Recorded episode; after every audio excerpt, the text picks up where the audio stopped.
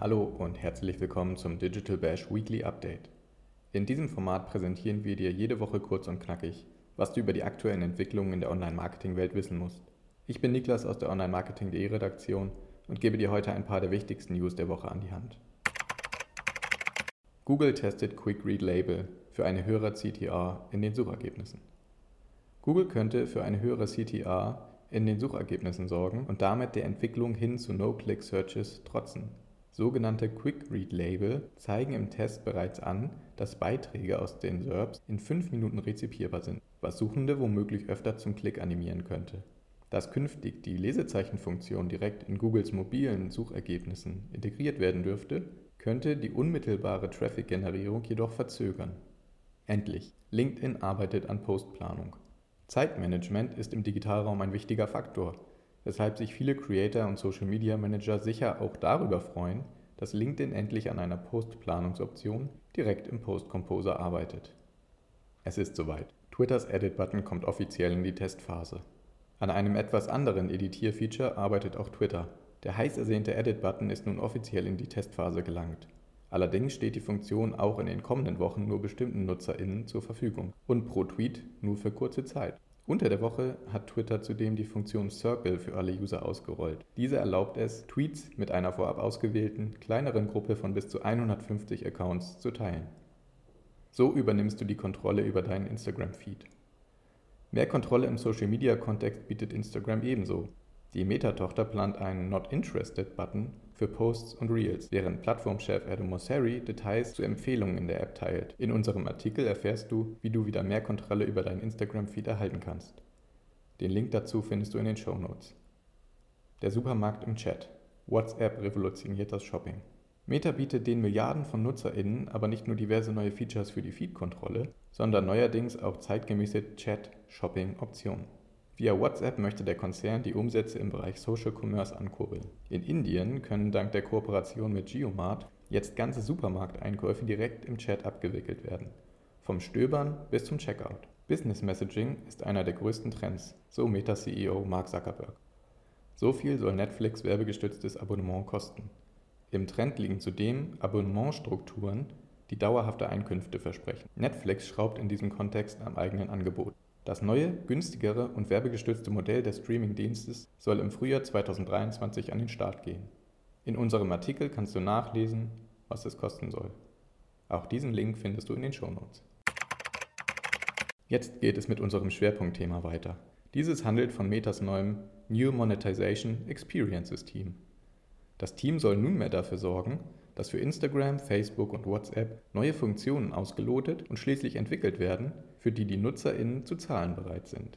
John Hageman, Metas VP of Monetization, erklärt Alex Heath von The Verge im Interview, dass Meta künftig mehr in Features investieren möchte, die nachhaltige Einkünfte neben dem Werbeumsatz liefern. Er sagt, Zitat, I think we do see opportunities to build new types of products, features and experiences that people would be willing to pay for and be excited to pay for. Zitat Ende. Allerdings erklärt Hagemann im Interview nicht, welche Features das im Detail sein könnten. Lösungen, die mehr Umsatzpotenzial für die Family of Apps von Meta schaffen, sollen jedoch nicht das Wachstum des Werbegeschäfts beeinträchtigen. Dieses bleibt weiterhin der Kern Metas. Und NutzerInnen werden auch keine Möglichkeit erhalten, um gegen eine Zahlung Ads auf den Plattformen ausschalten zu können. Immerhin generiert Meta den größten Teil der Einnahmen über Ads. Diese Werbeeinnahmen beliefen sich beim Social Media Primus im zweiten Quartal 2022 auf über 28,1 Milliarden US-Dollar. Allerdings waren es im Vorjahreszeitraum sogar mehr als 28,5 Milliarden und der erste Umsatzrückgang Metas hat den Konzern in Alarmbereitschaft versetzt. CFO David Wehner erklärte auch bei der Prognose für das dritte Quartal dieses Jahres, dass die Nachfrage nach Ads aktuell vergleichsweise gering ist, wofür auch makroökonomische Faktoren mitverantwortlich seien. Apples App-Tracking Transparency nennt er indes nicht, doch auch diese dürfte noch negativen Einfluss auf Metas Werbegeschäft ausüben. Deshalb möchte Meta weiterhin Werbepotenziale ausschöpfen, beispielsweise über Reels Ads mit Features wie Boost und nebenher kostenpflichtige Features auf den Markt bringen.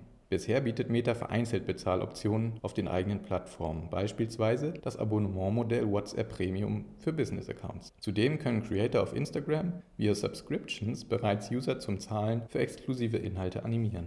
In unserem Artikel zum Thema Instagram Plus, den Link findest du auf onlinemarketing.de und in den Show Notes, gehen wir der Frage auf den Grund, ob NutzerInnen für spezielle Features auf Instagram überhaupt zahlen würden und für welche. In den nächsten fünf Jahren, glaubt Metas VP of Monetization John Hagemann, werde der Konzern mit Bezahlfunktionen einen deutlichen Unterschied machen können. Das könnte auch das Umsatzwachstum langfristig wieder deutlich steigern.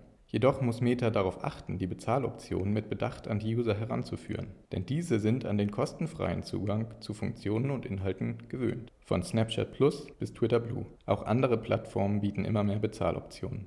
Nicht nur Meta arbeitet an Bezahlfunktionen für die eigenen Plattformen. Die Branche hat erkannt, dass Abonnementmodelle für exklusive Inhalte oder Features nachhaltige Einnahmen ermöglichen. Daher bietet beispielsweise Snapchat die Option Snapchat Plus. Über eine Million AbonnentInnen hat der Bereich bereits zu verzeichnen. Zu den exklusiven Features in diesem Bereich zählen spezifische App-Icons und Hintergründe für die Bitmojis sowie Priority Story Replies und dergleichen.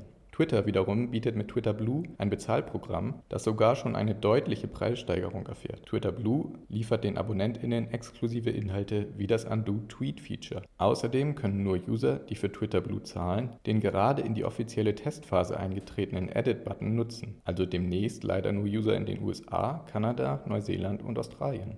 Twitter lockt User also mit dem Vorabzugriff oder gar dem alleinigen Zugriff auf hilfreiche Funktionen im Gegenzug für die Zahlung einer monatlichen Gebühr. Der Preis von Twitter Blue soll von 2 US-Dollar 99 auf 4 US-Dollar 99 pro Monat angehoben werden. Für Snapchat Plus hingegen zahlen AbonnentInnen derzeit 3 US-Dollar 99. Wie die Preisgestaltung für kostenpflichtige Features auf Instagram, Facebook und WhatsApp aussehen könnte, ist noch nicht klar. Vorstellbar ist jedoch, dass ein Preis angesetzt wird, der ähnlich wie bei Twitter Blue und Snapchat Plus die Marke von 5 US-Dollar nicht überschreitet. Sollten neben exklusiven Features aber auch exklusive und hochqualitative Inhalte hinter die Bezahlschranke fallen, könnten User sich einerseits von den Meta-Plattformen und deren Bezahlmodellen abwenden, sofern TikTok, Signal und Co. kostenfreie Alternativen bieten, Andererseits könnten Fans auch zur Zahlung höherer Summen bereit sein, um ihren Creator-Idolen weiterhin zu folgen.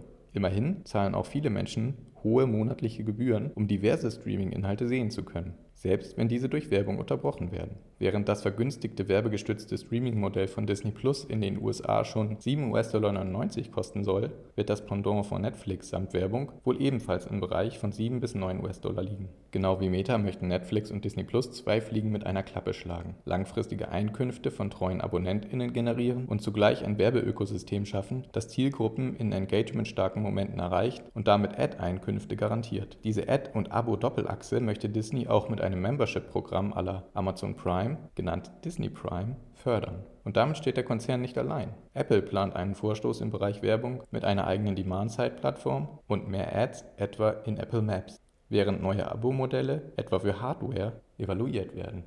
Paid Features, die auf lukrative Abonnements abzielen und selbstgesteuerte Werbesysteme sind definitiv ein Trend, den die Big Player der Digitalbranche verfolgen. Davon können sicher auch andere Unternehmen lernen. Die Voraussetzung, sie haben Inhalte, Produkte und Services zu bieten, für die User auch Mehrkosten oder personalisierte Werbung in Kauf nehmen würden.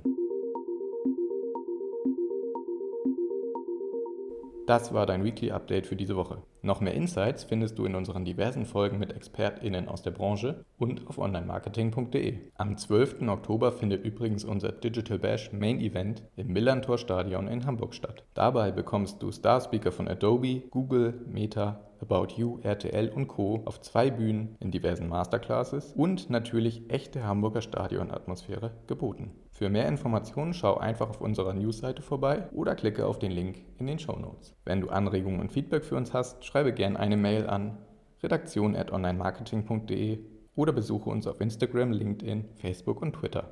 Mein Name ist Niklas Lewandzig und ich freue mich, wenn du auch nächste Woche wieder zuhörst. Tschüss und ein wunderbares Wochenende.